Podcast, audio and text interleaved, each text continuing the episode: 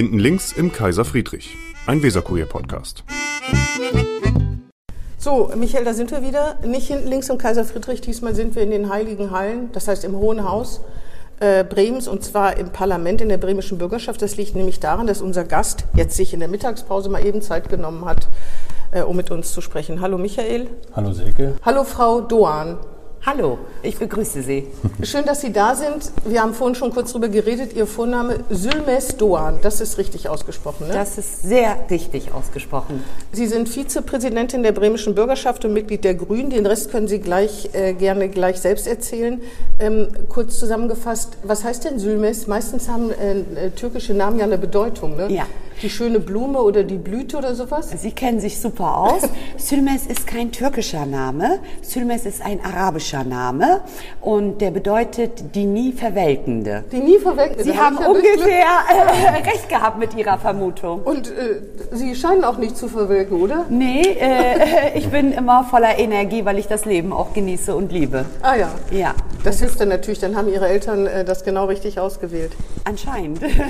Frau äh, Dohan, erzählen Sie mal kurz ein bisschen was von sich, außer dass Sie bei den Grünen und äh, okay. Vizepräsidentin der bremischen Bürgerschaft und damit natürlich auch Mitglied der Grünen-Fraktion sind. Genau. Äh, äh, mein Name ist ja nicht ein typisch deutscher Name, damit beginne ich mal. Ich bin hier im Land Bremen geboren ähm, und aufgewachsen. In Bremerhaven? In Bremerhaven. Mhm.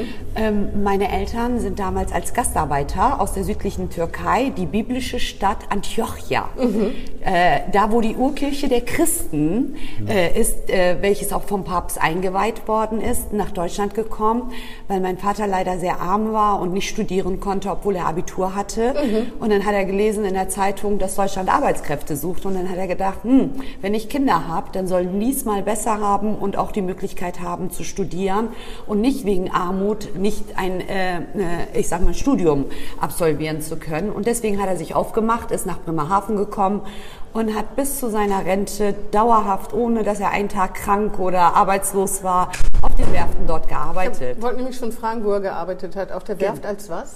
Er hat äh, zunächst einmal als Hilfsarbeiter gearbeitet, aber sie haben natürlich auch äh, auf der Arbeit gemerkt, dass er Potenzial hat. Er hat sehr schnell damals, ohne dass es Integrationskurse gab, Deutsch gelernt und dann ähm, hat er eine Ausbildung als Stahlbauschlosser gemacht mhm. und hat bis zum Schluss als Stahlbauschlosser gearbeitet. Ah ja, verstehe. Ja.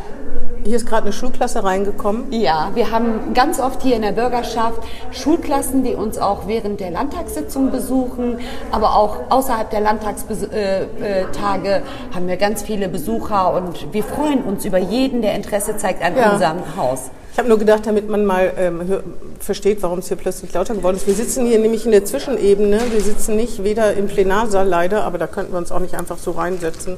Wir sitzen auch nicht in der Lobby vor dem Plenarsaal, wo jetzt alle die Leute Kaffee trinken, sondern im Zwischenstock, wo hier die, Ab äh, die Ausschüsse tagen. Äh, vor diesen Räumen sitzen wir gerade. Genau. Und die Schüler suchen gerade einen Raum. Genau. Ja, mein Vater ist zunächst einmal wie alle anderen, das kann ich auch mal sagen, äh, alleine nach Deutschland gekommen. Das heißt, meine Mutter, äh, die ist zunächst in der Türkei geblieben. Ich habe einen älteren Bruder, äh, der ist in der Türkei geboren. Und irgendwann hat dann mein Papa gesagt, naja, mir gefällt's hier sehr gut. Und äh, hat dann meine Mutter rübergeholt mit meinem Bruder. Und kurze Zeit danach bin ich als erstes Kind äh, in unserer Familie in Bremerhaven geboren. Haben Sie noch jüngere Geschwister? Ja, habe ich zwei jüngere Geschwister. Wir sind vier Geschwister insgesamt. Äh, wir sind zwei Jungs und zwei Mädchen. Und meine jüngeren Geschwister sind auch in Bremerhaven geboren. Ah ja, und haben die auch alle studiert, so wie Ihr Vater sich das vorgestellt hat? Äh, meine Schwester, meine jüngere Schwester hat genauso wie ich äh, Jura studiert mhm. in Osnabrück und arbeitet jetzt im Bundesinnenministerium mhm. Als Referentin. Und da ist Papa natürlich super stolz, dass die Töchter das so weit gebracht haben. Ist sie auch bei den Grünen? Nein, sie ist parteipolitisch. Ach, äh, äh, sie ist parteipolitisch überhaupt nicht so, so wie ich unterwegs, interessiert sich super für Politik, sondern hat dadurch, dass sie Jura studiert hat, sie wollte keine Anwältin werden, hat gedacht, Mensch, in einer Behörde in Köln, im Bundesinnenministerium, das wäre was für mich. Und deswegen ist Papa natürlich super, super stolz. Meine Brüder haben eine Ausbildung gemacht, haben beide nicht studiert. Aber gerade deshalb so stolz, vor allem meine Mutter, das möchte ich auch erwähnen, meine Mutter war nicht einmal einen Tag in ihrer Heimat in der Schule. Mhm. Das heißt, meine Mutter ist bis heute Analphabetin. Mhm. Und das auch deshalb, weil es in Deutschland damals leider keine Integrationspolitik gegeben hat. Und genau alle Frauen, die im Land Bremen gewohnt haben, da hat sich damals leider keiner dafür interessiert, lernen diese Frauen Deutsch, mhm. können sie ihren Kindern Deutsch beibringen, können sie überhaupt lesen und schreiben. Und Mama ist eine von vielen Frauen damals, die nie hier zur Schule gegangen ist, nie Deutsch gelernt hat. Das heißt aber nicht, dass sie nicht Deutsch sprechen kann. Dafür, dass sie Analphabetin ist, kann sie super gut Deutsch sprechen. Aber haben Sie nicht versucht, ihr das noch beizubringen, lesen und schreiben? Ich kann mir vorstellen, dass man das ja gerne möchte, äh. dass man das als Kinder der Mutter unbedingt noch beibringen will. Meine Mutter war sehr traurig und hatte immer mit meinem Vater sehr viel Wert darauf gelegt, dass wir gute Bildungswege einschlagen. Aber wissen Sie, in Bremerhaven gibt es den Fischereihafen und dort als Frau in den äh, 70er, 80er Jahren zu arbeiten, das war hammerharte Arbeit. Mhm. Da ähm, war also keine Energie mehr. Es um war überhaupt keine ah, ja. Energie. Wir waren vier Kinder und damals gab es keine Krippenplätze und äh, meine Eltern wussten auch nicht, dass wir in, den, in die Kita gehen können. Das heißt, ich bin hier in Deutschland aufgewachsen und habe erstmalig Deutsch gesprochen in der ersten Klasse, ah, ja. weil ich vorher auch nie im Kindergarten war. Mhm. Und das, das war leider dann für meine Mutter nicht möglich, mhm. äh, also sich zu alphabetisieren oder zur Schule zu gehen, weil die Arbeit einfach zu hart war mhm. und vier kleine Kinder. Ähm, war leider nicht möglich. Aber sie ist natürlich super glücklich, dass ihre Töchter vor allem ja, einen Studiengang studiert haben, der mal eben auch nicht so ja. studiert werden kann. Ich stelle mir halt nur vor, dass es für sie echt schwer ist, durchs Leben zu kommen. Sie braucht eigentlich immer jemanden, der hilft. Ich meine, sie spricht Deutsch, sagen sie, aber wenn ein Brief kommt, wenn irgendwas an einem Geschäft steht oder so, das kann man, da kann man sich ja ganz schlecht reinfühlen. Aber es ist natürlich schwierig, oder? Ja, also im Alltag, Geschäfte, äh, da ist sie sehr offen, das klappt alles ganz gut. Dann fragt sie einfach? Da fragt ah, sie ja. einfach. Mhm. Und äh, Arztbesuche, alles unproblematisch. Das Einzige ist, dass sie halt nicht Briefe lesen und mhm. schreiben kann. Das ist ja dann noch ein Unterschied, ob man den Mut hat, das zu benennen ja, oder ob genau. man nicht den Mut hat. Es gibt ja viele ähm, die dann darunter leiden und dann gar nicht Versuchen, das, gar nicht, das, das, zu kaschieren, genau, ja. das zu verstecken. Also meine Mutter, muss ich ganz ehrlich sagen, leidet bis heute darunter, dass sie nicht lesen und schreiben kann, ja. weil da macht sie ihren Eltern natürlich auch einen Vorwurf, weil es damals nicht üblich war, dass Frauen zur Schule mhm. gehen. Mhm. Äh, ihre Brüder sind alle zur Schule gegangen und sie ist nicht zur Schule gegangen und meiner Meinung nach ist es eine sehr intelligente Frau, sonst hätte sie auch nicht Deutsch gelernt. Ich muss Ihnen dazu aber sagen, meine Eltern kommen zwar aus der südlichen Türkei als Gastarbeiter, aber eigentlich ist die Herkunft von mir und meinen Eltern syrisch-arabisch. Das mhm. heißt, ich bin... Deswegen auch Ihr Name. Genau, mhm. deswegen bin ich auch als Erstsprache zu Hause äh, habe ich Arabisch gelernt. Meine Mutter mhm. konnte, obwohl sie in der Türkei gelebt hat und einen türkischen Pass hatte, kein Türkisch, mhm. weil Türkisch konnte man nur lernen, wenn man zur Schule gegangen ist. Und ähm, ich bin in Deutschland erstsprachig mit meinen Geschwistern äh, mit der arabischen Sprache aufgewachsen. Und meine Mutter hat durch die Nachbarn, weil wir natürlich alle damals in Ghettos gewohnt haben, ich benenne das mal in Anführungsstrichen so, wo nur Ausländer gewohnt mhm. haben, Dort hat sie neben Deutsch auch Türkisch gelernt, ah, ja. wo sie jetzt auch sehr gut Türkisch spricht. Das heißt, spricht. sie ist jetzt dreisprachig, sie Arabisch, jetzt, Türkisch und Deutsch. Genau, mhm. genau. Und Türkisch, obwohl sie aus der Türkei kam, konnte sie nicht und erst in Deutschland hat sie Türkisch gelernt. Mhm. Ja, das muss man sich mal vorstellen. Also das zeigt ja, dass sie eigentlich eine sehr intelligente Frau ist. Ja. Aber leider durch die damals gesellschaftlichen Vorstellungen ihr die Wege geschlossen worden sind äh, durch ihre eigene Sozialisation. Und das mhm. fand sie immer traurig und deswegen bin ich meinen Eltern sehr dankbar, muss ich ganz ehrlich sagen. Wissen Sie, die saßen nicht mit uns und haben nicht mit uns Hausaufgaben äh, äh, gemacht. Ich hatte auch keinen Schreibtisch, mhm. weil äh, in der Heimat meiner Eltern gab es keine äh, Schreibtische, die kannten mhm. das ja nicht. Aber was meine Eltern richtig gemacht haben, war, dass sie immer gesagt haben, die Lehrer, die euch begegnen in der Schule, behandelt sie respektvoll, die wollen, dass ihr vorankommt. Mhm. Und alles, was wir haben, haben wir den Deutschen zu verdanken. Sonst könntet ihr nicht zur Schule gehen, sonst könntet ihr nicht gute Bildungswege einschlagen. Behandelt alle respektvoll und seid fleißig. Das ist aber nicht unbedingt die Regel heutzutage. Ne? Es gibt aber, man, äh, man begegnet auch Menschen, die sehr respektlos sind. Gerade, ich glaube, Lehrer aller möglichen staatlichen Autoritäten leiden darunter. Polizisten, ja, das stimmt. Richter. Das stimmt. Aber was ich Ihnen durch meine Sozialisation ganz ehrlich sagen kann, viel mehr als dass man abends ein Buch vorliest oder Zeitung liest jeden Tag, ist es wichtig, den Kindern Werte zu vermitteln. Und dass Eltern wirklich auch äh, sagen, Mensch, jetzt ist Schlafenszeit, morgen musst du zur Schule gehen. Diese Werte, die in einer Gesellschaft verloren gehen, führen ja auch dazu, dass das Zusammenleben ja schwierig wird. Absolut. Und das ja, belastet ja, ja jeden. Mhm. Und äh, deswegen bin ich ehrlich gesagt äh, sehr dankbar, dass ich in so eine Familie zufällig hm. reingeboren ja, worden bin. Kann, kann. Ich hätte ja auch in eine deutsche Familie reingeboren worden äh, sein oder woanders. So, genau. Sie nur nicht die nie Verwelkende wahrscheinlich. Genau. Unter und, anderem. Und wofür ich auch dankbar bin, das muss ich auch ganz ehrlich sagen, die Lehrer, die mir damals begegnet sind in der Schule, die haben mich an der Hand genommen und die haben zu mir gesagt, Mensch, ich wusste nicht mal, was es heißt, aufs Gymnasium zu gehen. Ich habe eine Empfehlung auf die Realschule gekriegt obwohl ich eine sehr, sehr gute Schülerin war. Und dann haben meine Eltern gesagt, wenn die Lehrerin das sagt, dann hat das seine Richtigkeit. Und dann bin ich auf die Realschule und ich hatte in der Realschule 10. Klasse einen Durchschnitt von 1,4. In Sport hatte ich nur eine 4, in allen anderen Fächern eine 1. Und da hat meine Lehrerin gesagt, Mensch, mach doch mal Abitur. Mhm. Nicht eine Ausbildung. Ich wollte eigentlich in der Sparkasse in Bremerhaven eine Ausbildung machen und damals hatte ich wohl bei den Auszubildenden den besten Durchschnitt, hatte auch eine Zusage. Und als die Lehrerin dann mit mir ganz lange geredet hat, habe ich sie noch gefragt, was ist denn Abitur? Also ich wusste nicht mal, was Abitur ist. Mhm. Und sie sagt, du bist in jedem Fach gut, mach Abitur. Und dafür bin ich dieser Lehrerin und unter anderen, vielen anderen Lehrern sehr dankbar, die mir immer Wege aufgezeigt mhm. haben, meine Eltern konnten sie ja nicht. Ich mache ihnen ja auch keinen Vorwurf. Ja. Sie sind ja nicht hier sozialisiert worden.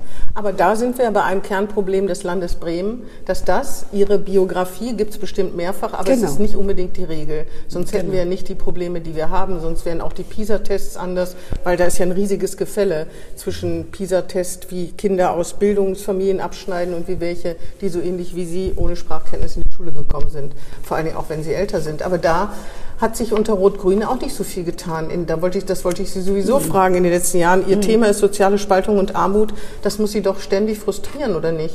Also mein Thema ist Bildung ganz stark gewesen, Herzensthema und damit ja auch äh, Sozialpolitik neben Bildungspolitik. Und ähm, ich muss Ihnen ganz ehrlich sagen, wenn ich so, meine Geschichte ist vielleicht nicht eine Geschichte von vielen, aber ich kenne auch einige, die wohnen auch in Bremen, mit denen ich zusammen studiert habe, die haben auch so eine ähnliche Geschichte. Und ich habe mich immer gefragt, womit hat das zu tun? Mhm. Ich habe zum Beispiel das Glück gehabt mit anderen, die so eine gute äh, Integration umgesetzt haben, das Glück gehabt, dass ich Deutsche Freundinnen und Freunde hatte. Das mhm. muss ich auch dazu sagen. Also es gab keine Ganztagsschulen, es gab keine Sozialpädagogen, es gab kein Mittagessen an den Schulen. All das, wofür wirklich in den letzten 20 Jahren äh, Geld in die Hand genommen, das gab es ja nicht. Mhm. Aber was ich hatte, wir haben nicht in einer Gegend gewohnt, wo ich nicht die Möglichkeit hatte, nur Türkisch oder Arabisch zu reden, mhm. sondern ich habe in einer Gegend gewohnt, wo die Mittelschicht gewohnt hat und äh, die Nachbarn, das waren Deutsche. Und die deutschen Nachbarn haben mir die Tür geöffnet. Eine ganz bekannte Familie, die Tochter kennen Sie, von der Arbeitnehmerkammer, Dr. Marion Salot. Mhm. Die Mutter Elke wohnte in Bremen-Blumenthal mittlerweile. Damals in Bremerhaven hatten sie eine Fahrschule. Ich war mit der jüngeren Tochter in einer Klasse und sehr gut befreundet. Frau Salot war wirklich eine so tolle Frau, die hat jeden Tag mich mit eingeladen nach Hause und saß mit Christina und mir und hat Diktate geübt, hat Englisch geübt und so weiter und so fort. Und ich hatte die Möglichkeit, jeden Tag die andere Welt kennenzulernen. Aber das heißt, noch, ja, Entschuldigung, aber nochmal auf meine Frage zurückzukommen. Es muss Sie doch trotzdem schmerzen, dass sich hier nichts tut in den letzten Natürlich Jahrzehnten, dass man viel macht, Geld ausgibt, Geld mobilisiert und trotzdem kommt man irgendwie nicht vom Fleck. Was, was, was soll man tun? Sie haben, Sie haben Ihre Eltern, haben Sie mit bestimmten Werten äh, ins Leben geschickt. Sie haben nicht in einem Anführungsstrichen Ghetto gewohnt. Ja, aber das kann man ja nicht immer organisieren, dass der Staat ja irgendwie überfordert. Warum tut sich zu wenig? Das ist doch schlimm. Also äh, das äh, äh, wirklich, also wenn ich darüber nachdenke und sehe, wie viele junge Menschen äh, mit Migrationshintergrund wirklich heutzutage nicht mal einen Abschluss haben, mhm. obwohl diese Unterstützungssysteme ja eingebaut worden sind. Also das kann ja keiner bestreiten. Ähm, das macht mich sehr traurig und da fehlen uns auch manchmal Antworten, ehrlich gesagt. Und ich glaube auch nicht, dass Geld allein die Lösung ist, nee, weil je mehr man reinpumpt, desto bessere Ergebnisse hat man leider nicht erreicht. Ich glaube, das hat auch was äh, damit zu tun, äh, ich vergleiche jetzt die Flüchtlingswelle von 2015 mit der Gastarbeiterbewegung nach Deutschland. Und da sehe ich eklatante Unterschiede, muss ich Ihnen ganz ehrlich sagen. A, haben wir uns in Deutschland mit der Integrationspolitik, Einwanderungspolitik absolut gedreht, haben unabhängig von Regierungsbeteiligung, ob auf Bundes- oder Landesebenen, ganz viele richtige Sachen gemacht. Nämlich, dass die Menschen, die hier ankommen, dass wir sie an die Hand genommen haben, ihnen Kurse geben, Sprachkurse. Und der Unterschied ist, dass diese Menschen auch schneller Deutsch lernen. Also mich wundert, dass es Menschen noch gibt in Deutschland, im Land Bremen, in Bremen und Bremerhaven, die seit 40 Jahren hier leben, kein Deutsch hm. sprechen. Also vor allem die erste Generation. Aber Menschen, die seit sieben Jahren und mittlerweile sehr gut Deutsch sprechen. Ja, woran liegt es denn? Das liegt daran, und darauf will ich ja hinaus, dass eben die Politik die richtigen Maßnahmen bei diesen Menschen von Anfang an eingeleitet hat, aber auch, dass natürlich vor 40, 50 Jahren hierher Menschen gekommen sind, und das habe ich ja versucht anhand meiner Familiengeschichte deutlich die zu arbeiten. machen, die, die nur zur Arbeiten, zum ja, Arbeiten gekommen sind, die nicht daran gedacht haben, hier zu bleiben und einen geringen Bildungsstatus hatten. Am Beispiel meiner Mama, das ist kein Einzelfall. Die meisten hatten nur ich sag mal, zwei, drei Jahre ja, Schulbildung. Aber Sie haben es ja trotzdem geschafft. Das ist doch genau das Gegenteil. Ja, aber ich bin nicht die Mehrheit. Nee, aber die anderen kommen jetzt vielleicht, um zu bleiben, gerade aus politischen Gründen, haben alle Möglichkeiten von Deutschkursen bis Einbürgerung und trotzdem passiert es nicht. Also bei das den syrischen Flüchtlingen ja. sehe ich das nicht so. Ich sehe, dass sie sehr ehrgeizig sind. Überall, wo ich im, äh, in der Stadt in Bremen unterwegs bin, bin ich sehr überrascht darüber, dass in so kurzer Zeit Schülerinnen und Schüler Abitur mit einer Note bestehen. Ähm, da, da denke ich immer, wow, aber es sind ja auch viele, die sehr gebildet sind, die hierher gekommen sind. Ja, das stimmt. Und ich glaube auch, dass äh, jetzt mit den Flüchtlingen äh, aus der Ukraine dasselbe passieren wird. Die werden ja. sich sehr gut integrieren und auch gute Bildungsabschlüsse. Aber was ist mit denen dazwischen? Das ist ja die Frage. Ne? Wir haben auch schon öfter über äh, junge Männer, türkische Männer geschrieben, die leben in Gröbling und sprechen nicht Deutsch, weil sie es gar nicht brauchen. Das ist nach wie vor ja die größte Gruppe, die aus dem System rausfällt. Genau. genau, weil sie in ihrer Community das gar nicht brauchen. Die gehen beim türkischen Bäcker einkaufen, die haben türkische Freunde und da läuft doch was schief. Also auch von denen aus, also dieses, dieses, dieser Wunsch mit Teil der Teilnahme. Also ich finde, man kann ja viel sagen, Teilhabe ist wichtig, aber man muss ja auch selbst teilnehmen wollen. Ne? Aber da möchte ich Ihnen auch noch mal etwas äh, sagen. Wissen Sie, ich bin Mutter von drei Kindern.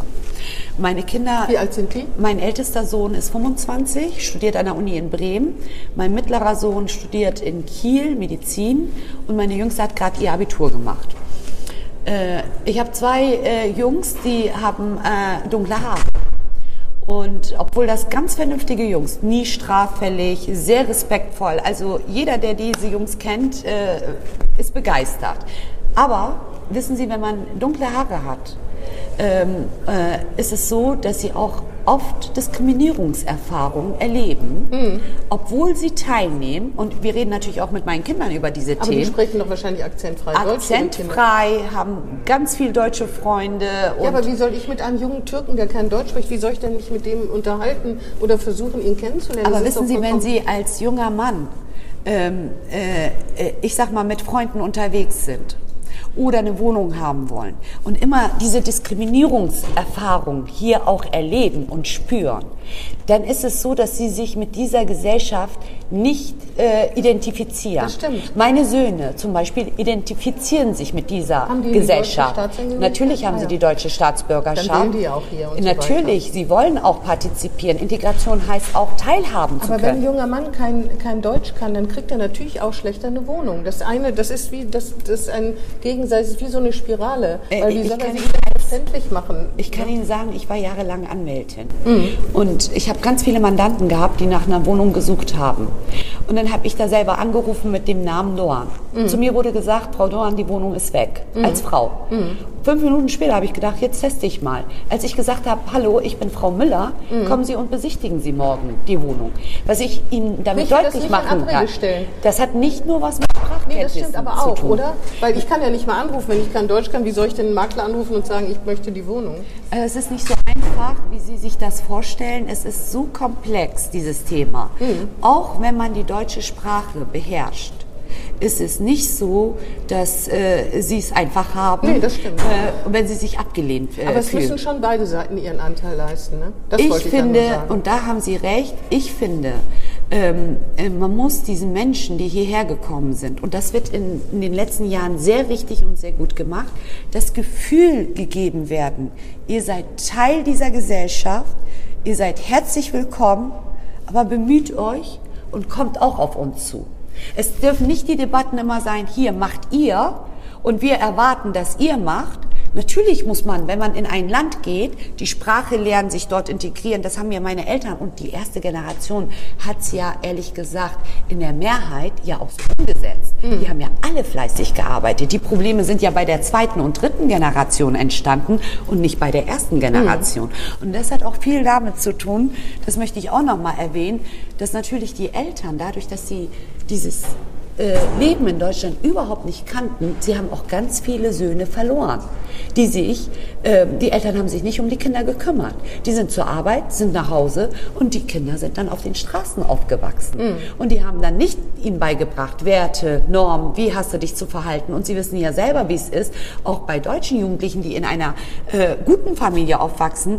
Es gibt nicht nur die Sozialisationsinstanz der El mhm. des Elternhauses, sondern die zweite, nämlich der Peer Groups und Freunde. Absolut ja. Das sind aber, wenn wir jetzt mal einen kleinen Schwenk machen können, ja, ähm, ja alles Fragen, die sehr stark ähm, in das Raster Soziales, Bildung reingehören. Genau. Was hat Sie dann zu den Grünen getrieben? Wissen Sie, was mich zu den Grünen getrieben hat, neben der Umweltpolitik vor allem? Mich hat zu den Grünen getrieben äh, die Frauenpolitik. Das hat mich immer bei den Grünen ganz stark äh, äh, angezogen und die Menschenrechte, für die die Grünen stehen. Warum Frauenpolitik? Weil ähm, ich habe jetzt, ich sag mal, von den guten Seiten erzählt mit meiner, meinem Bildungsweg. Aber ich hatte natürlich auch durch meine Sozialisation in einem Elternhaus, die nicht wussten, äh, wie Frauen hier in Deutschland aufwachsen oder junge Frauen, auch sehr viel Leid erlebt ne, als Frau.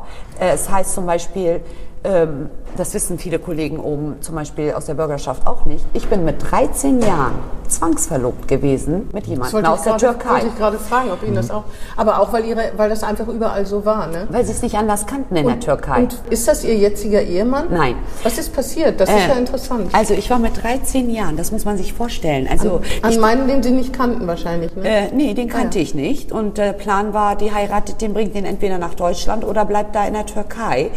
Sie haben sich nichts Böses dabei gedacht. Meine Eltern waren immer liebe Menschen und liebevoll. In dem Augenblick hat sich das natürlich nicht liebevoll angefühlt. Und ich habe da sehr, sehr lange drunter gelitten, muss ich Ihnen ganz ehrlich sagen weil ich bin nicht aufgewachsen wie jede junge Frau in meinem Freundeskreis, wie Christina zum Beispiel. Ja, ja. Ich durfte mhm. nicht äh, einem Hobby nachgehen, ich wollte unbedingt tanzen, konnte ich nicht. Ich durfte nicht rausgehen, wann ich wollte, ich durfte nicht in Diskotheken. Sie durften das, nicht anziehen, was Sie wollten? Gar nichts. Nee, also äh, es war wirklich nicht schön, äh, äh, diese Seite als Frau. Und ähm, der einzige Schlüssel für mich in meine Freiheit war, war mein Bildung. Abitur. Ja, aber wie war das? Sie waren's, wann haben Sie denn diesen Herrn kennengelernt oder haben Sie ihn überhaupt gar nicht? Ich habe den Gab's gar nicht. keine Verlobungsfeier oder Doch, da, ah, äh, danach, nachdem ich äh, verlobt worden bin, ein Jahr später sind wir wieder in Urlaub gefahren und dann gab es eine Verlobungsfeier. Und mit 14 erzählen Sie niemandem, dass Sie verlobt sind. Mhm. Außerdem war das Thema Zwangsheirat oder Zwangsverlobung gar nicht sichtbar in Deutschland. Ja, ja. Und wie sind Sie davon da weggekommen? Haben Sie Ihre Eltern überzeugen können, dass Sie sich selbst einen Mann aussuchen? Wissen Sie, mit 14, 15 können Sie das noch nicht, weil Sie nie gelernt haben, Nein zu sagen. Ich habe ja mal gelernt, zu allem Ja und Amen zu sagen. Aber als ich dann kurz vor meinem Abitur stand, habe ich das schon gesagt. Und das haben Sie natürlich nicht akzeptiert, weil das äh, die Ehre meiner Eltern Absolut, sowohl Familie. hier als ja, auch in der Türkei verletzt mhm. hat. Und wissen Sie, das ist schrecklich, aber ich habe damals, als ich mein Abiturzeugnis gehabt habe, mit 50 Mark in der Tasche, ich war noch nie damals in Bremen oder in einer anderen Stadt, habe ich ein Ticket genommen, gekauft am Bahnhof und bin nach Braunschweig gefahren. Ich wollte eigentlich ursprünglich immer Jura studieren, aber ich habe mich damals nicht informiert, weil ich so kaputt war durch diese Geschichte und habe dann, äh, nachdem ich aus dem Zug ausgestiegen bin, geweint, dann ist ein Taxifahrer, ein deutscher Herr, zu mir gekommen und hat gesagt, Mensch, junges Mädchen, warum weinst du? Habe ich gesagt, ich bin von zu Hause abgehauen, ich habe mein Abi-Zeugnis in der Tasche, ich weiß nicht wohin, 50 Mark in der Tasche. Und er hat dann gesagt, Mensch, komm, ich fahre dich zum Frauenhaus. Ich habe gesagt, ich habe kein so. Geld. Und da habe ich das erste Mal gehört, dass es überhaupt ein Frauenhaus gibt. Ich habe zu ihm gesagt, was ist das? Und dann hat er mir das erklärt, ja, und dann war ich das heißt, Sie, Entschuldigung, aber Sie mussten sich von Ihren Eltern lösen, wegrennen, damit Sie dem entgehen konnten und später haben Sie sich dann wieder mit ihnen sozusagen versöhnt. Genau. Ah, also ja. ich habe zwei Wochen nach meinem Abiturzeugnisausgabe kleine Tasche gepackt und bin nach Braunschweig, habe zwei Wochen in Braunschweig gelebt, dann meine Anmeldung an der Technischen Universität in Braunschweig. Verstehe. Da habe ich gesehen, dass man nicht Jura studieren kann. Da habe ich dann Politologie, Neuere Geschichte und hab Soziologie. Und dann habe ich erstmal da gelebt und habe meinen Eltern den Kontakt zu meinen Eltern abgebrochen. Mann, Mann, Mann, das aber auch. Das heißt, dieses, dieses Einfinden in die Gesellschaft hat da dann tatsächlich auch erst stattgefunden, ne? Ja, und das war nicht und einfach. Welche Freiheiten man sich nehmen kann. Ja, und das war sehr schwer, wenn sie selber immer nur zu Hause nur und nie etwas anderes. Ja. Äh, das war unheimlich schwer. Und im Frauenhaus habe ich dann andere Frauen erlebt, die noch eine heftigere Geschichte hatten als ich, weil ich bin ja nicht mit Gewalt oder lieblos aufgewachsen. Ähm, äh, aber es war eine Art schon von psychischer Gewalt, so eine Zwangsverlobung. Äh, Obwohl sie es nicht besser wussten, ihre Eltern, weil das überall so lief. Ne? Das ist genau. ja immer, glaube ich, das, das ist gar nicht böse tatsächlich ist, Überhaupt nicht. Tradition im weitesten Sinne. Ne? Also wenn meine Tochter, ich habe jetzt eine 18-jährige Tochter, mhm. wenn ich sagen würde, ich verlobe meine Tochter in der Türkei, dann würden meine Eltern mir heute einen Vogel zeigen. Spinnst du? So eine tolle junge so, Frau. Wir haben das jetzt gesehen, ja. Natürlich. Okay. Meine Schwester, die ist jünger, habe ich ja erzählt, die beim Bundesinnenministerium arbeitet die ist vor vielen Jahren zu meinen Eltern gekommen, hat gesagt, hier, ich habe in meinem Jurastudium meinen deutschen Freund kennengelernt, ich bin mit dem zusammen. Meine Eltern haben gesagt, bring ihn mal mit, wir wollen ihn kennenlernen. Hm. Was ich Ihnen damit sagen will, Ihre Eltern ich haben hab, sich auch verändert. Ja. Ich habe natürlich, dadurch, dass ich gekämpft habe, diese Schmerzen empfunden habe, meinen Eltern viel beigebracht und dadurch meine Schwester den, den Weg, Weg äh, geebnet. Ja, ja, auf jeden Fall. Na, und ich glaube, meine Geschichte ist zwar eine andere, aber viele deutsche Frauen hier, die als erstes äh, geboren worden sind, haben ja auch ihren Schwestern mehr ja, Freiheiten. Das, das, sind alles zeitlich. Obwohl das bei Ihnen natürlich schon ein bisschen krasser ist. Ne? Ja. Weil es hätte auch anders kommen können, dann wären Sie wahrscheinlich keine Juristin, hätten nicht Abitur gemacht, wären Hausfrau und Mutter, womöglich genau. in der Türkei. Und, äh, genau dann, so ist es. Ähm, vor allen Dingen, ich glaube, für Deutsche, so wie wir, die hier aufgewachsen sind, ist dieser Ehrbegriff ganz schwer zu fassen, weil man immer denkt, Ehre, was ist das? Also ich weiß aber, dass das woanders natürlich überhaupt in der Türkei, auch was Nationalstolz betrifft, da weiß man ja auch, was passiert, wenn man da sozusagen irgendwie äh, die äh, Nation beleidigt, äh, was hier ja meinungsfrei, äh, durch Meinungsfreiheit gedeckt ist. Und das hat ja in Wirklichkeit dann auch schon was Negatives, ne? weil einem ja sofort ja. die Negativbeispiele, genau. ähm, die mit Ehre zu tun haben, in dem Kontext genau. einfallen. Ja, man ne? versteht einfach nicht, was, was das heißt, Ehre, dass man sich nicht anders entscheiden kann und sagt, nee, meine Tochter will dich aber nicht heiraten oder so. Das fällt einem wirklich schwer. Ne? Ich will auf die Frage von Herrn Brandt, warum die Grünen und warum Frauenpolitik. Wissen Sie, ich habe immer äh, damals äh, gedacht, Mensch, äh, äh, die Grünen und äh, schon vorher, aber bevor ich zu den Grünen gekommen bin, in Deutschland mit 17, 18, hier gibt's Frauenrechte, hier können Frauen alles machen. Hier ist äh, äh, das Paradies für Frauen. Hm. Heute als 46-Jährige sage ich Ihnen ganz ehrlich, es gibt ja auch in Deutschland noch so viel zu tun und wir brauchen fast über 200 Jahre, um dort anzukommen, was unsere Verfassung eigentlich für Frauen garantiert. Das stimmt, aber im Vergleich zu anderen Ländern ist das hier das Paradies ja. Und Frauen. darauf wolle, äh, wollte ich jetzt äh, hinaus. Wissen Sie, dieser Ehrbegriff, äh, der wird äh, von Gesellschaften, die sehr muslimisch geprägt sind. Da, da will ich mich nicht orientieren nur an die Türkei, sondern auch auf viele arabische mhm. Länder, mhm. Äh, wo wir auch hier Einwanderungen haben. Der wird äh, durch das Patriarchat seit Jahrhunderten ganz falsch geprägt. Mhm. Und äh, ich versuche überall, wenn ich Begegnungen habe, und ich habe bei Männern, die muslimisch sind, einen ganz hohen Respekt, natürlich auch aufgrund meiner Bildung, ähm, deutlich zu machen, aber auch bei Frauen vermittelt nicht den falschen Ehrbegriff. Mhm. Ehre hat nichts damit zu tun, ob ich jetzt hier meine Ärmel äh, kurz habe oder ob ich kein Kopftuch habe oder ob ich, äh, ich sag mal, äh, mich geschieden habe. Ich bin ja mittlerweile auch geschieden. All das hat nichts mit, der, äh, mit den äh, Vorstellungen zu tun, wie eine Frau zu sein hat. Hm. Auch wenn man religiös ist, an Allah glaubt, an den Koran. Der im Koran steht nicht, in jeder Sure, äh, äh, die Frau hat das und das und das und das zu tun. Das ist das, was das Patriarchat und viele Männer daraus machen und leider kulturell auch von vielen Frauen so übernommen wird. Es ist ja auch praktisch für Männer. Also muss man ja wirklich sagen, man möchte ja lieber eine Frau, wo man tatsächlich sagt, was sie zu tun hat. Aber, aber Ehre, ich finde diesen Begriff wichtig. Ehre hat für mich mit viel Werten zu tun. Ehre ist äh, auch Anstand, äh, sich für andere Menschen einzusetzen und hat nicht mit dem äußeren Erscheinungsbild oder das Verhalten nee, einer Frau zu tun. Ich weiß gar nicht so genau, was Ehre ist. Ich kann mit also, dem Begriff ganz wenig anfangen. Kannst ja, du was damit anfangen? Ich möchte eine Frau als Partnerin, als gleichberechtigte Partnerin, wenn ich da mal eben einmal kurz, ich ja. muss ja jetzt mal eben kurz meine Ehre retten, nach ja. dem, was du da eben gesagt hast. was habe ich gesagt? Ich habe nichts gegen Männer gesagt. Ich, ich auch nicht. Doch, wenn dann ich habe ich hab gesagt, das Patriarchat von Wenn dann war es Frau Dorn, ich mich okay. getraut. Aber okay, nicht negativ. Aber das Wort Ehre, also ich finde, das ist für jemanden, der so sozialisiert ist wie ich, ich kann mit Ehre ganz wenig anfangen. Du? Ja. du? Nee, ist mir auch komplett fremd. Also, also ich weiß gar nicht, wenn man sagt, es ist mir eine Ehre, wenn man jemanden kennenlernt oder so, aber für, also für mich hat der Begriff ganz wenig Stolz, damit kann ich irgendwie noch was anfangen. Mhm. Aber mit Ehre? Ehre ist etwas ganz Negatives Vor gewesen allem das am Verhalten, am Verhalten anderer festzumachen. Also ja. das ist mir völlig fremd. Also das kann ich überhaupt gar nicht nachvollziehen. Also da kann ich mich nur sehr schwer reindenken. Also ich habe mich in jungen Jahren, als ich das alles erlebt habe, habe ich Ehre als etwas ganz Negatives äh, empfunden, weil ich dadurch äh, halt ganz eingeschränkt war und gedacht habe, nur weil ich eine Frau bin also ich habe äh, äh, wirklich darunter gelitten. Mhm. Und ich bin kein Einzelfall, das möchte ich auch nochmal deutlich machen. Es gab ganz viele junge Frauen, die mit diesem Thema ähm, ganz viele Probleme hatten. Aber Ihre Freundin Christina ja wahrscheinlich nicht. Die konnte damit wahrscheinlich auch nicht allzu viel anfangen, oder? Sie konnte überhaupt das nichts damit andere, anfangen. Ja, ja, es ist wie ein andere, also wirklich eine ganz andere Welt. So also tagsüber, als ich bei ihr war, war es kein Problem, aber ich konnte nicht einmal mit ihr in die Disco und ja, feiern ja. gehen. Das war mhm. schon ein Problem, weil da natürlich auch Jungs waren, denen ich hätte begegnen können und mit denen hätte ich ja auch irgendwie irgendwelche Liebesbeziehungen anfangen können. Haben Sie das eigentlich später nachgeholt? Sind Sie in Braunschweig total ausgeflippt und nur auf Partys gerannt? Nein, Wahrscheinlich das, nicht. Ne? Das bin ich nicht wissen Sie, wenn man so erzogen worden ist, dann hat man Fesseln die ihnen angelegt worden sind. Das heißt, das kriegt man auch nicht, selbst wenn man es kann, kommt man nicht darüber Das ist sehr schwer. Sie haben nie eine wilde Disco-Zeit gehabt? Habe ich nie das gehabt. Das können wir doch jetzt noch machen. Ja, jetzt bin ich dabei. Jetzt, äh, jetzt hole ich alles nach. Das kriegen die Kollegen auch mit all das. Wie Sie tanzen hier auf den Tischen? Ja, äh, nicht Im ganz, aber woanders tanze ich schon manchmal an, äh, äh, auf den Tischen, da wo Presse nicht da ist und keine... Ach, das ist ja schade. Doch, Weil da steht da ja drin, dass Sie nach wie vor das Tanzen sehr lieben. Sehr. Und Musik. Und wo tanzen Sie dann? Ähm, also, und was vor allen Dingen? Äh, ich äh, tanze alle Tänze sehr gerne. Wissen Sie, mein ältester Sohn, mein Traum war es immer damals, weil in Bremerhaven war es so, ich weiß nicht, ob Ihnen das das sagt, die Familie Bär. Das sind ja Weltmeister, Horst mhm. und Andrea Bär mhm, von der TSG. Natürlich. Und ähm, damals war ich so begeistert und wollte auch dahin, weil alle jungen Mädchen da waren.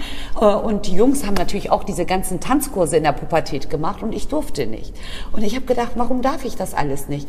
Und wissen Sie, mein ältester Sohn ist kein Fußballer geworden. Der ist der, Tänzer. Der hat mit Vanessa Bär, der Tochter, Aha. viele Jahre Oha. später also Weltmeisterschaft ja. sogar getanzt, mhm. war in der deutschen Nationalmannschaft lateinamerikanische Tänze. Und da habe ich nur gedacht, hm, dein Traum hast du nicht erfüllt, aber dein Sohn ist so erfolgreich gewesen in diesen ganzen Tänzen und hat mit den Weltmeistern, also wo ich dann als Kind immer raufgeschaut habe, hat dann mein Sohn umgesetzt. Aber wo tanzen, tanzen Sie Standard Latein und sowas oder tanzen Sie Bauchtanz oder tanzen Sie auch in der Disco, wie Sie Lust haben? Oder wie ich Lust habe, mhm. Bauchtanz ganz viel. Machen Sie? Auch türkische, arabische Volkstänze. Kriegen Sie auch auf als Bauchtänzerin? Nee, bis jetzt noch nicht. Aber Sie, richtig, aber Sie können das, Sie haben richtig ja, so genau, habe ich gemacht. Oha, ja. Sie sind wahrscheinlich die einzige Bauchtänzerin im Parlament, würde ich mal schätzen, Ich glaube, in der gesamten äh, Geschichte des Landesparlaments. Das wissen Ihre Kollegen Nee, das wissen Sie nicht. Das wissen ah, ja. Sie nicht. Damit ist aber die Frage der Überschrift in dieser Woche geklärt. die Bauchtänzerin im Parlament. Die einzige Bauchtänzerin im Parlament. Und welche Musik hören Sie gerne? Oder ist das auch vollkommen gemischt? Also, äh, Oder ist das viel arabische, äh, arabisch-türkische Musik? Ich bin ein Mensch, äh, der ja in verschiedenen Kulturen aufgewachsen ist. Ich liebe sowohl türkische als auch arabische, als auch englische, als auch äh, Balkanmusik. Äh, ich mag auch Schlager. Helene das ist Fischer. Total. Also ich, ich bin so offen in jeglicher Hinsicht. Wissen Sie, das da ist... Tanz, da zeigt sich die echte Toleranz. Wenn man das aushalten kann, dass man von Helene Fischer bis hin zu Eminem und alles noch dazwischen, türkisch-arabische Musik, da kenne ich mich jetzt, könnte ich jetzt keinen, niemanden nennen. Aber wissen Sie was? Mhm. Das ist Reichtum, wenn man in so verschiedene Kulturen eintaucht. Das fängt an vom Essen. Das äh, äh, hört nicht auf vom Tanzen oder wie man sich begegnet, was man voneinander lernt.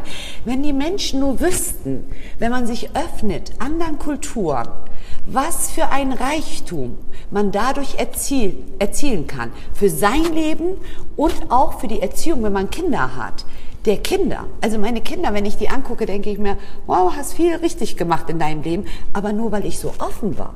Also ich habe mir immer versucht, es gab ganz viele Sachen, wo ich ja negativ sozialisiert worden äh, bin, die habe ich alle weggepackt in der Erziehung und alles rausgeholt, was ich aus dieser deutschen Kultur, wo ich sagte, Mensch, das ist toll. Aber Ihre Kinder sind doch bestimmt nicht anti-autoritär erzogen worden, oder? Äh, äh, anti-autoritär ganz nicht, aber ich habe ihnen natürlich Türen ja, geöffnet, ja, ja. Äh, die sie, wenn ich nur in einer bestimmten Kultur aufgewachsen wäre, nie gesehen hätten. Mhm. Das heißt, sie sind so offen, das ist äh, unglaublich etwas Schönes, finde ich. Und das ist ja nichts Negatives. Sehen Ihre Kinder das auch so? Meine Kinder sehen das genauso. Das meine Kinder sehen das genauso. Und äh, für uns äh, zählt, für meine Kinder und für mich. Ähm, und ich glaube, ich habe bei einigen Abgeordneten auch diesen Blick dafür geschärft und äh, wenn wir so ab und zu miteinander reden, wo, wo einige zum, zum Beispiel zu mir gesagt haben, vor dir kannte ich niemanden, der diesen Hintergrund hatte oder die Religion. Ich habe immer Angst gehabt. Aber du hast mir jetzt mal eine ganz andere Seite gezeigt. Und genauso ist es auf der anderen Seite. Alles, was mit Deutschsein zu tun hat, wird von vielen Menschen als etwas Negatives betrachtet. Dabei, wenn man aufeinander zugeht, kann man voneinander so viel lernen. Obwohl nicht immer, ne? Ist ja schön, wenn es so einfach wäre. Es Aber ist es nicht einfach. Ja, es, es sind ja nicht alle, es, also es gibt eben auch Menschen, die, mit denen möchte man lieber nicht begegnet sein. Das stimmt, aber also, wissen Sie, wenn man, ich habe mit meinen Kindern gesagt, wenn man mit dem Herzen des anderen und mit den Augen des anderen, wenn jemand etwas erzählt, versucht, äh, das so zu sehen, dann hat man Empathie, dann hat man Verständnis und dann geht man ganz anders aufeinander zu. Und das, darin sollten wir uns mehr üben, finde ich. Weniger Ängste, weil Ängste sind Blockaden, die schlagen keine Brücken. Nee, das stimmt. Allerdings die Gesellschaft polarisiert sich ja mehr, als dass sie das macht, was Sie sich vorstellen können. Bei Querdenkern impfen, da fängt schon beim Impfen an. Das stimmt. Ja, Herr Brandt? Herr Brandt macht so ein schlaues Gesicht. Jetzt, nee, kommt, ein überhaupt jetzt kommt ein Kracher. Nee, überhaupt gar nicht. Los, ich wollte jetzt gerade sagen, jetzt kommt, jetzt kommt, wieder was ganz Banales und wieder was ganz anderes. Ja. Ich schwenke mal dann das Thema ganz gut. Sie sind dann nach Bremerhaven zurückgegangen und sind bis heute auch in Bremerhaven geblieben? Nein, ich bin nachdem ich in Braunschweig war, nach Bremen zurückgekommen, ja. weil ich hier angefangen habe, 1995 Jura zu studieren. In der Zeit habe ich geheiratet. Ähm, äh, das war mein erster Freund. Ähm, das war auch schon ein Skandal. Es war auch ein Türke, sage ich mal, ähm, auch Muslime, aber es war deshalb ein äh, Skandal, weil ich ja jemanden geheiratet habe, der nicht aus der Stadt meiner Eltern kam und hinzu kam, nur dass Sie es auch einmal gehört haben, meine Eltern alevitischer Herkunft sind und die Familie meines damaligen Mannes sunnitischer Herkunft. Und das war schon äh, ein Tabu und da gab es die, äh, die zweite Ehrverletzung meinerseits, weil eigentlich hatte ich mit 18 nicht vor zu heiraten. Eine 18-Jährige hat ganz andere Pläne. Ich wollte damals eigentlich einen Freund haben, und dann mit ihm ganz normal auf Partys gehen, mich treffen, ins Kino gehen, so wie jedes junge Mädchen. Aber das war ja auch ein Tabu. Hm. Die Legalisierung des allen, was ich mir gewünscht habe, war die Heirat. Und deswegen habe ich mit 18 geheiratet. Ach, mit 18 schon? Ah, mit ja. 18 habe ich geheiratet, war äh, lange verheiratet ähm, und das hat sich auch danach noch weitergezogen. Also da, deswegen diese Fesseln durch die Sozialisation. Also wenn mhm. Sie mich angucken, ich sehe nicht so aus, als wäre ich eine Frau, die nicht ihre Meinung sagen kann, äh, die nicht stark sich für viele Dinge einsetzen kann. Aber es ist, das will ich deutlich machen, es ist ganz schwer, wenn man eine bestimmte Sozialisation Absolut, hat, sich so ja. daraus, diese Fesseln abzulegen. Sie haben sich quasi nicht getraut, nur einen Freund zu haben, sondern Sie dachten, Sie müssen den heiraten, damit Sie das genau. Ihnen ermöglicht, was Sie gerne genau. mit einem jungen Mann machen wollen. Genau, mhm. genau so war es. Ja, ist auch schwierig. Und haben sich damit praktisch die nächsten Fesseln auferlegt. Sie haben es, Herr Brandt, war auf den Punkt gebracht. War Ihr Mann äh, denn emanzipiert? Hat der Ihnen Ihre Freiheiten gelassen? In bestimmten Bereichen ja. In anderen nicht so. In ah, anderen Bereichen nicht, muss ich auch ganz ehrlich sagen. Mhm. Ähm, auch da habe ich gemerkt, typische Sozialisation eines jungen Mannes muslimischer Herkunft mhm. in Deutschland. Mhm. Hm. Äh, ich wollte noch was ganz anderes sagen. Also, Sie schreiben, Sie sind Mutter von drei Kindern, obwohl die sind Flügge, aber die Jüngste wird ja wohl noch bei Ihnen wohnen. Herzlichen Glückwunsch, wenn sie Abitur gemacht hat. Ja, äh, die Ergebnisse kriegt sie noch, aber ich gehe davon aus, weil sie hat super Vornoten, mündliche Prüfung hat sie das Ergebnis. Ah, ja. Übernächste Woche kommt das Ergebnis. Und was macht sie dann? Sie will Lehramt hier an der Universität in Bremen studieren und zieht auch raus. Ich bin Ach, ganz alleine. Auch, dann sind Sie ganz allein, haben Sie alle Freiheiten. Genau. sozusagen. Dann ja. müssen Sie auf niemanden mehr Dann bin ich wieder 17 oder 13 und hole all das nach, was ich nicht konnte. genau. Pyjama-Partys mit Freundinnen genau, und so genau, weiter. Genau. Müssen nicht mehr kochen für die Kinder, nicht genau. mehr die genau. Wäsche waschen. Genau. Das haben Sie bestimmt alles gemacht, oder? Ich, äh, also wenn Sie äh, äh, mich beobachtet hätten, hätten Sie gedacht, woher nimmt diese Frau diese Power? Woher nimmt diese Frau diese Zeit, habe ich mir gerade Drei gefragt. Kinder mit 19, ein Tag nachdem ich meine erste Hausarbeit an der Universität in Strafrecht abgegeben habe, habe ich meinen Sohn auf die Welt gebracht. Mhm. Das heißt, ich bin gleich schwanger geworden im ersten Semester. Meinen zweiten Sohn habe ich kurz vor meinem Freischuss, den kriegt man ja extra, wenn man scheinfrei ist, äh, als Geschenk des Staates, weil man so fleißig war, habe ich meinen Freischuss äh, gemacht. Ja, und dann habe ich meine dritte Tochter während des Referendariats am Oberlandesgericht in Celle bekommen. Und ähm, ich frage mich heute, wie habe ich das alles gemacht? Muss ich Ihnen ganz ehrlich sagen, mit drei Kindern. Na, jedenfalls sind Sie nicht so eine Mutter, die für die Kinder kocht und die Wäsche macht und so? Alles habe ich gemacht. Ja, das habe ich mir schon Alles gedacht, bis zum Schluss. Nicht, dass Sie Alles bis zum gesagt Schluss. haben, hier, du weißt, wo die Waschmaschine Nee, ich habe ich hab wirklich, Sie sind Das ist aber auch Sozialisation, glaube ich. Ich habe sie sehr selbstständig zwar erzogen, die können auch alles, machen auch alles ganz toll. Meine Söhne wohnen ja alleine, meine Tochter zieht jetzt bald aus und sie wird auch alles äh, alleine hinkriegen. Ich habe keine geschlechtsspezifische Erziehung, das war mir immer ganz wichtig bei den Jungs, dass sie schon mitkriegen, so hier, Ihr werdet alle. bestimmt keine Paschas und da bin hm. ich richtig glücklich darüber, dass sie eben nicht so sind. Ähm, aber ich habe natürlich auch äh, darauf geachtet, dass meine Kinder ihren Hobbys nachgehen, äh, dass sie auf jeden Fall einen guten Bildungsweg, aber auch Spaß haben am Leben, jung sind. Wissen Sie, alle denken immer darüber nach, was will ich werden. Und ganz viele haben nachher auch tolle Jobs. Wissen Sie, was das Wichtigste im Leben ist? Glücklich und zufrieden zu sein. Mhm. Und nicht zu hohe Ansprüche zu haben, weil dann wird man es nie erreichen. Genau. Also auf jeden Fall, Sie sind Anwältin, Sie praktizieren das auch weiterhin. Ne? Nein, jetzt ich habe jetzt meine Zulassung äh, abgegeben ah, ja. vor einigen Jahren, ähm, weil als Vizepräsidentin und wenn Sie alle Vorlagen lesen und in vielen Bereichen politische Felder. Aber Sie könnten theoretisch, ne? Sie ich könnte sofort meine Zulassung ah, wieder ja. nehmen. Ich habe das ja bis vor fünf Jahren gemacht. Aber dann habe ich entschieden, weil ich natürlich ganz viele Termine habe, mhm. hier in Bremen, äh, Ständig dass ich auf das, Reisen, wie genau, wir mitbekommen genau, haben. Genau, genau. ähm, Sie, was haben Sie denn für, eine, für, ein, für ein äh, besonderes Fach als Anwältin? Also ich habe, Frauen, äh, ich habe in? Bremerhaven bin ich die erste, die mehrsprachig war, Arabisch und Türkisch habe ich ja erwähnt, Anwältin. Bis heute gibt es keine Frau. Die, viele Frauen sind sehr traurig darüber. Und ich hatte vor allem Frauen als Mandantin. Familienrecht? Äh, ich habe ganz viel Familienrecht ah, ja. gemacht, einstweilige Verfügungen nach dem Gewaltschutzgesetz, mhm. Sorgeverfahren, Umgangsverfahren. Ich weiß nicht, ob die Scheidungszahlen durch mich ein bisschen gestiegen worden sind. Aber ich bin froh darüber, dass wenn ich äh, äh, so zurückblicke, dass ich schon vielen Frauen auch da aus der Gewaltspirale, die sie mhm. tagtäglich erlebt haben, rausgeholfen habe, die eben nicht diese Möglichkeiten hatten wie ich, äh, dass sie gebildet sind und sagen, Mensch, die, der Weg ist mir hier offen. Mhm. Und da konnte ich schon eine gute Stütze sein. Also Anwältin waren Sie, jedenfalls jetzt sind Sie Vizepräsidentin, Mitglied der Bürgerschaftsfraktion.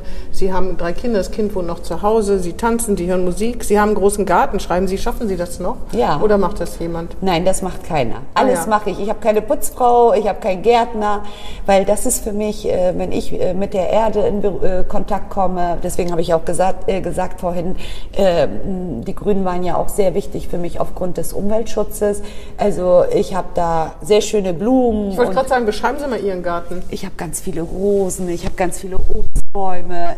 Ich habe natürlich auch eine schöne Terrasse, wo ich mich äh, erhole und, und Energie tanke. Ziehen Sie Ihr Gemüse selbst? Äh, nicht alles, aber ich habe natürlich auch so einen kleinen Gemüse-Kräutergarten, aber nicht sehr groß, mhm. weil das würde ich natürlich auch nicht schaffen. Arbeit. Das ja, ist ja, richtig das viel Arbeit. Da muss man Zeit aber haben. Aber Rosen sind da Ihre Lieblingsblumen? Ja, mhm. ja, ich liebe Rosen.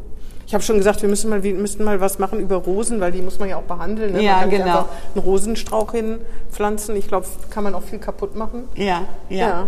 Ja, das ist alle Achtung. Also ja. man hat das Gefühl, ja, tatsächlich, Sie haben wirklich wahnsinnig viel Energie. Habe ich. Sind Weil, Sie so auf die Welt gekommen? Ich weiß es nicht, ob ich so auf die Welt gekommen bin. Ich glaube nicht. Ich glaube, dass ich ein sehr ruhiges, angepasstes Kind war und dass sich das immer mit der Zeit entwickelt hat. Äh, ja, äh, durch Mit den Freiheiten kam die Energie. Ja. Das ist natürlich, das wäre ein schönes Bild, ne? Ich muss Ihnen ganz ehrlich sagen, äh, viele sagen zu mir, Mensch, du hast doch so viel Stress. Und ich sage zu vielen Menschen, nein, das ist kein Stress. Wenn ihr wüsstet, was Stress ist. Also ich habe jetzt einen Geschirrspüler, ich habe eine Waschmaschine. Äh, das ist kein Stress für mich, zu Hause mal was zu machen. Ich bin aufgewachsen in einer Wohnung, wir hatten kein heißes Wasser. Ich habe mit in einem Bett geschlafen, wo meine Schwester auf der anderen Seite geschlafen hat und ich auf der anderen. Mhm. Und dieses Bett habe ich vom Sperrmüll, weil meine Eltern immer natürlich wie damals alle äh, alten Sachen von den Deutschen, die sie weggeschmissen haben, ähm, äh, nach Hause gebracht haben. Ich bin wirklich dankbar dafür, dass ich dieses Leben habe, was ich jetzt heute habe. Ich bin sehr dankbar dafür, allen Menschen, die mich im Land Bremen, sei es von meinen El äh, Lehrern äh, bis zu meinen Eltern, als auch zu Parteikollegen, überfraktionelle Kollegen, sei es äh, äh, für, äh, Elke Salot, die mich jeden Tag unterstützt hat und allen anderen Nachbarn, so dankbar, ohne diesen ganzen Menschen, die mir begegnet sind, hätte ich nicht so ein schönes Leben, was ich heute habe. Mhm. Und es lohnt sich, es lohnt das sich, stimmt. Menschen an die Hand zu nehmen. Und Ihre Partei und die SPD und welche auch immer haben noch sehr, sehr, sehr, sehr, sehr, sehr, sehr, sehr viel zu tun, um es anderen auch zu ermöglichen. Das stimmt, da gebe ich Ihnen recht. Herr Brandt. Das waren jetzt aber so gewichtige Worte, da kann man ja kaum noch was nachschieben. Doch, du hast doch hier noch einen Zettel. Ist da nicht noch ein bisschen? Hier steht. Er ist geplättet von dem, von was hier ich, glaube ich, erzählt Mein Lieblingsort in Bremerhaven. Was denn? Ja, das, das ist, ist von Ihrer jetzt Seite? aber ein bisschen profan zu fragen, wenn ich jetzt als, als Bremer, hm? ich weiß gar nicht, wie viele Bremer, Bremer noch nicht in Bremerhaven waren. Ich glaube, es sind äh, unendlich viele. Ja. Ähm, und ich gehe gerne in Bremerhaven spazieren. Mhm. Ich bin gerne am, am, am alten Hafen und gehe da runter und gehe da einmal rum und esse ein Eis oder so. Ähm, Sagen Sie doch mal drei Tipps. Ich komme als erstes, ich war noch nie in Bremerhaven, äh, ich komme nach Bremerhaven. Aber nicht die gängigen. Nicht, nicht die gängigen. Auswandererhaus Deich und was jeder kennt. Die mhm. Geheimtipps. Die Geheim und es gibt aber dann auch, wenn ich, wenn ich rausfahre und ich fahre dann über, vom, vom Columbus Center Richtung äh, äh, Wohlsdorf, ähm, da gibt es aber auch schon einige Ecken, wo ich denke, ai, ai, ai äh, da gibt es aber auch noch Nachholbedarf. Das ist in Bremen ne? aber auch so. Sagen ja. Sie mal drei Geheimtipps in Bremerhaven, die man sich angucken sollte. Ich sage ja immer, das schöne Café Faust in der Goethestraße gibt es ja leider nicht mehr. Das Nein. war aber ein echter Geheimtipp. Thieles Garten. Waren Sie schon mal in Thieles Garten? Nein. In Thieles Garten? Wo ja. ist der denn? Der ist in Leerheide. Wenn Sie da hingehen, ganz entspannter, kleiner, schöner Garten, nee, glaub, eine Ruheoase, wunder, wunderschön, richtig zu empfehlen. Also da bin ich auch sehr oft. Neben den gängigen, ich bin auch sehr gerne am Deich, aber Thieles Garten ja. kennt nicht jeder. Und der Bürgerpark ist auch schön, obwohl man immer nur vom Bremer Bürgerpark redet, aber der Bürgerpark in Bremerhaven ist auch wirklich ich toll. Ich bin am Wochenende fast äh, einmal am Wochenende im Bürgerpark und gehe da spazieren, weil man ganz nette Menschen sieht und äh, äh, nicht nur äh, die Hermachung, einfach, dass man seine Seele baumen, äh, baumen lassen Dann kann. Dann gibt es eine kleine Trimmlichstation. Ja, genau, man kann auch Sport machen genau, und alles Mögliche. Machen der ist auch schön, der Burgerpark. Ja, Aber wir haben noch einen Park, der ist auch wunderschön. Der Speckenbüttler. Ja, Sie kennen sich sehr gut aus. Ich habe eine, lang, eine ziemlich ausführliche Serie über Bremerhaven ja. gemacht, weil ich habe eine, das ist meine heimliche äh, Leidenschaft, ist ja. Bremerhaven. Ah, okay. Ich finde auch die Fischindustrie total interessant. Ja, ist es. Ich war mal bei Knochenhauer, heißt der, glaube ich, der Fischabfälle zu Katzenfutter ja. mitverarbeitet. Ja, ja. Das ist anstrengend für die Nase, aber es ist total interessant. Ja. Heißt der Knochenhauer? Ich weiß es gar nicht jetzt ehrlich nee, ich gesagt. glaube nicht Knochenhauer, da habe ich mich irgendwie vertan. Auf jeden Fall schon die Fischindustrie Industrie ist unglaublich. Aber Bremerhaven ist eine wunderschöne Stadt. Darf ich noch was fragen? Was hat Ihre Mutter da gemacht? Hat die meine, Rollmöpse gerollt? So äh, meine Mutter hat da am Fließband gearbeitet. Ah, ja. Ähm, bei I, also hier Fischstäbchenproduktion? Äh, bei Nadler hat sie ganz lange ah, gearbeitet. Und damals war das Fischereihafen nicht so, wie das heute ist, wie man sich das vorstellt. Also damals haben die Frauen wirklich unter härtesten Bedingungen dort mhm. gearbeitet, mussten auch schwere Sachen tragen. Es war unheimlich kalt.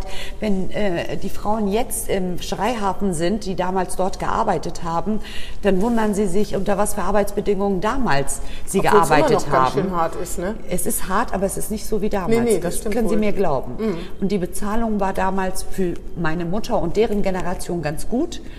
Aber meiner Meinung nach war es damals auch ja, nicht ja, äh, gut. Aber sie waren sehr zufrieden. Mhm. Obwohl, wenn man das heute sieht, wenn da so, so Menschen diese Lachse mit einem, mit so, mit so einem Handschuh aus Metall hochheben müssen, wir haben ja auch solche Muckis, was ja. das für eine unfassbar schwere Arbeit ist, den ganzen Tag die Lachse da zum nächsten Band zu heben oder so. Mhm. Das ist schon echt Malocher. Das stimmt. Malocher das stimmt. Das ist nicht einfach. Nee.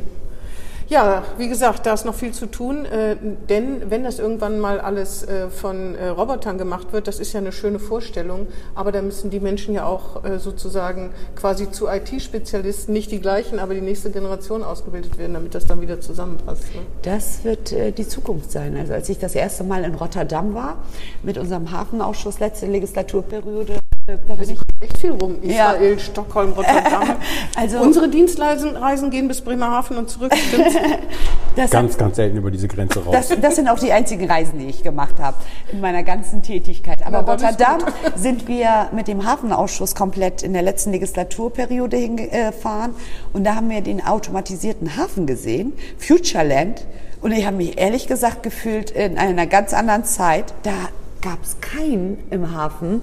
Äh, äh, da hat sich alles alleine bewegt und ich habe gedacht, wo bin ich denn hier? Und dann habe ich mit anderen gesagt, hey, hier, wenn das äh, im äh, Hafen so weit ist, was machen wir denn mit den Menschen? Die, die Arbeitslosigkeit ist eh hoch und äh, ganz viele leben durch den Hafen mhm. und äh, genießen auch das gute Leben, was sie durch den guten Verdienst haben.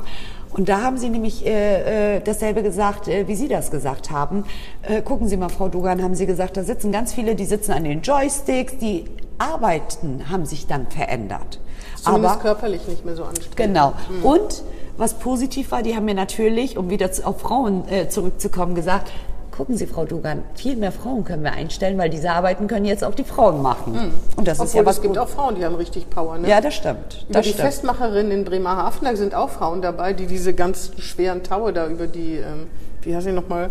Oh Gott, jetzt blamier ich mich nur. Auf jeden Fall bei den Festmacherinnen, da sind auch ja. Frauen dabei. Ja. Das ist schon ganz, äh, ist schon ganz enorm. Ja. Ja, aber. Bremen ist auch eine schöne Stadt. Ich habe ja auch hier lange gelebt und es ist nicht ausgeschlossen, dass ich jetzt, nachdem meine Tochter vielleicht studieren geht, dass ich, weil ich mein ganzer Freundeskreis ist ja auch hier neben ja, Bremerhaven. Bremerhaven verliert ja, Herr Röwekamp ist schon weg. Das ja. wollen Sie auch noch. Also ich, ich habe nicht gesagt, dass ich jetzt will, aber ähm, ich bin natürlich auch oft in Bremen. Dadurch, äh, weil ich hier studiert habe, ist mein ganzer Freundeskreis mhm. auch durch die Politik. Aber 65 Kilometer, das ist doch nichts. Das geht, das geht. Wenn die äh, Züge fahren? Ja, und die fahren regelmäßig. Das ist nicht so das Problem. Also ich bleibe meiner Seestadt noch erhalten, aber ich will nichts ausschließen, ehrlich gesagt. Man Gut. weiß nie, wo es einen hintreibt im das Leben. Das stimmt, das ist wohl wahr. Ich hätte ja auch nicht gedacht, dass ich mal hier von so wichtigen Journalisten äh, irgendwann das mal interviewt werde. Ironisch gemeint. Nein, das ist nicht, äh, das ist wirklich wir nicht. Kein, wir sind keine wichtigen Journalisten, wir Nein, sind einfach nur Journalisten. Ich habe aus meiner Perspektive das ja. gesagt. Wenn mir jemand äh, vor 30 Jahren gesagt hätte, äh, Frau Dorn, Sie sitzen irgendwann mal in der Bürgerschaft, da hätte ich gedacht, ich hätte den Leuten einen Vogel gezeigt. Nee, nee. Wissen Sie, das erste Mal, als ich in der Zeitung war, das möchte ich Ihnen auch noch mal erzählen, das war ganz schlimm für mich. Ich war auf einer Demo damals und zwar äh, gegen Rassismus. Aufgrund der Anschläge, in nee, in Bremerhaven. Ah, ja. Aufgrund der Anschläge, da hatte ich äh, in Solingen. Nee, in Bremerhaven, weil so. wir aufgrund der Anschläge in Solingen ja und Solingen, Mölln, genau. ähm, mhm. äh, damals äh, sind wir auf die Straßen gegangen. Da war ich, glaube ich, im 12. oder 11. Jahrgang. Genau kriege ich das nicht mehr hin. Aber ich glaube, 11. Äh, äh, Klasse war das. Und dann ähm, äh, gab es die Demo und dann habe ich gedacht, hm, meine Eltern lesen eh keine Zeitung, egal was passiert. Ich gehe da mal hin. Ne? Und ich natürlich ganz vorne vorweg, äh, ist ja mein Thema gegen Rassismus. Wissen Sie, was passiert ist? Titelseite auf der Nordsee-Zeitung, mein Foto. Oh mein Gott, habe ich nur gedacht. Oh mein Gott. Das war das erste Mal, dass ich in meinem Leben in einer Zeitung war. Was haben Ihre Eltern denn gesagt? Die haben das dann irgendwie, sind Sie wahrscheinlich auch darauf angesprochen worden, ne? Ja. Und dann? Es gab ganz doll Ärger, Echt? weil für meine Eltern politische Themen absolutes Tabu waren. Mm. Und ähm, also damit konnten sie überhaupt nichts anfangen. Und als ich in die Politik gegangen bin, äh, Anfang äh, der 2000er, das fanden sie auch überhaupt nicht gut. Was willst du mit Politik? Das ist nur was Schreckliches, was nur Gefahr bringt, weil so haben sie es ja kennengelernt. Und heute sagen sie natürlich, Mensch, toll, dass du das machst. Ne? Aber auch so weit musste ich erstmal meine mhm. Eltern bringen. Ja, ja. Ne? Und jetzt äh, das, deswegen habe ich das ja gesagt eben, äh, mit den Erfahrungen, die ich gemacht habe. Titelseite, äh, absolutes Verbot, Ärger, dass ich überhaupt auf einer Demo war und in der Zeitung. Das ist ja eher verletzend für meinen Vater gewesen, dass ich überhaupt in der Zeitung und geschweige denn auf einer Demo war. Mhm. Und ich hätte nie gedacht, dass ich mal hier sitze und mit Ihnen so nette Gespräche ja. und Diskussionen führe. Und diesmal kriegen Sie bestimmt keinen Ärger. Nein. Will ich mal drum wetten. Nee. Stimmt's? Das glaube ich auch nicht. Weil mittlerweile kann ich über diese Dinge ja ganz offen reden, auch mit meinen Eltern, auch mit anderen mhm. Menschen aus dieser Herkunft und äh, Kultur. Ähm, und auch Sie haben einiges gelernt. Mhm. Da fällt mir noch eine allerletzte Frage ein, es sei denn, Herr Brandt, noch welche. Was haben Sie denn von Ihren Kindern wiederum gelernt? Weil es ist ja oft so, dass tatsächlich Eltern von ihren Kindern eine Offenheit bekommen, die sie vorher vielleicht nicht hatten, weil es einfach eine andere Generation ist. Was haben Sie von Ihren Kindern gelernt, wo Sie vielleicht eher Grenzen hatten, wo Sie Ihren Blick geweitet haben? Mein, von meinen Kindern habe ich wirklich viel gelernt, das mhm. muss ich auch ganz ehrlich sagen. Meine Kinder haben mir jetzt in den letzten Jahren gezeigt, dass es das Wichtigste ist, dass ich an mich denke. Mhm. An mich und mein Leben lebe und nicht immer an andere denke. Mhm. Und das habe ich vorher leider nicht gemacht.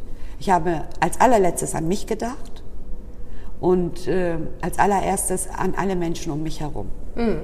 Aber das ist, weil Ihre Kinder an Sie appelliert haben, dass Sie nicht immer so viel ich habe gedacht, eben durch eine andere Art, durch ein anderes Leben. Zum Beispiel, äh, heute sind junge Leute ja eher, ich will nicht sagen Leistungsverweigerer, aber sind nicht mehr so leistungsorientiert. Haben Sie Ihnen da vielleicht irgendwas oder sind Ihre Kinder, sind wahrscheinlich? Mein Sohn hat, mein mittlerer Sohn wurde geehrt hier in der, äh, im Rathaus. Aber vielleicht die Kinder davon, weil inzwischen gibt es ja, ja, eine ganz andere, dass das nicht das Wichtigste ist. Ne? Man muss nicht Work-Life-Balance und man, es geht nicht um Karriere, es geht nicht Nein, um meine Kinder war es nie wichtig, dass ich Karriere mache. Nee, sie selbst ähm, nicht, die Kinder selbst. Äh, aber ähm, äh, was ihnen wichtig ist, deswegen, dass ich lebe, das ist ihnen wirklich wichtig, weil sie gesehen haben, dass ich halt weder meine Kindheit so richtig als Kind, mhm. ähm, ich habe nicht erzählt, ich habe mit sieben Nebenbei hat meine Mama ja nicht nur im Fischereihafen gearbeitet und Papa auf der Werft. Mit sieben war es so, dass es in Bremerhaven damals Krabben gab Ach, und wir nebenbei gepult. zu Hause gepullen konnten. Mhm. Und sie wollten mhm. ja Geld sparen, meine Eltern, haben sie ja auch. Und dann bin ich nach Hause gekommen. Äh, nach der Schule und das erste, was ich gemacht habe, meinen Geschwistern erstmal Essen gemacht, also vorbereitet, äh, aufgedeckt, abgedeckt und danach habe ich mich hingesetzt und habe bis spät abends diese Krabben gepult. Mhm. Und da weiß ich noch ganz genau, habe ich dieses Geräusch, habe ich immer noch manchmal in den Ohren, habe ich ganz viele Kinder gehört, die auf dem Hof gespielt haben und ich habe da Krabben gepult. Mhm. Und da habe ich mir gesagt, so wirst du nicht enden. Und das war so, so mein Motor, wissen Sie? Mhm. Mein Motor, was zu erreichen im Leben. Auf jeden Fall, das haben Sie von Ihren Kindern gelernt, dass die Ihnen sagen, dass das Leben auch mehr ist als der Pflichtbewusstsein mehr oder so. Spaß haben. Ja, na dann starten Sie mal durch. Ob Sie jetzt in der Bürgerschaft da ganz richtig sind, das weiß ich auch nicht. Doch, hier hat man auch Spaß. Das sehen Sie nicht so, aber glauben Sie mir, wenn man mit Herz und Leidenschaft etwas macht, das kennen Sie ja auch durch Ihren Beruf. Manchmal hat man natürlich Tage, die sind stressig, anstrengend, man streitet sich. Aber das möchte ich schon verraten. Ab und zu hat man auch Spaß. Gut.